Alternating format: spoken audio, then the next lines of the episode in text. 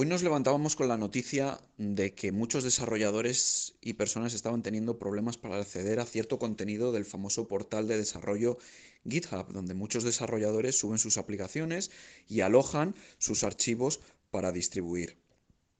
El problema eh, se ha descubierto que esta página está siendo bloqueada por orden judicial en España.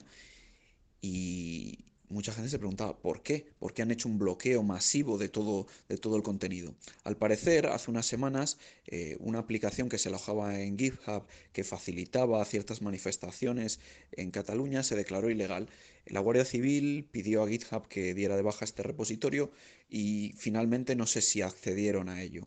Entonces ahora ha habido una sobrereacción y para poder bloquear todo, pues han dicho, pues nada, eh, un juez ha firmado y ha dicho, bloqueemos todas, todas las peticiones a esta página web, poniendo también un bloqueo al contenido de cientos de miles de personas que dependen en su día a día para trabajar. Esto es una locura y además nos pone en precedente de lo que nos podemos encontrar a futuro.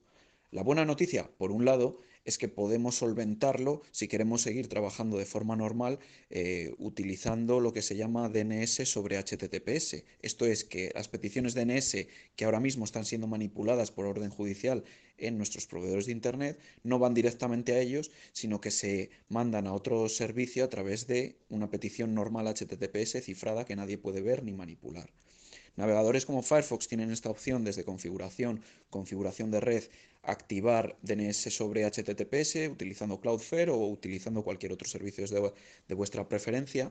Pero esto, como digo, es una solución técnica para que no nos pongan puertas al campo, para que no nos censuren eh, Internet, porque como vemos, las medidas de censura que realmente no son efectivas, porque aunque bloqueen esto, lo pueden seguir subiendo en otras plataformas, lo que hacen es bloquear y eh, poner problemas al resto de la producción de Internet y al resto de aplicaciones y código que se están subiendo a este portal. Lo siguiente que va a ser que bloqueen todos los servidores de Amazon, con lo cual el, 60% de las páginas web no van a funcionar.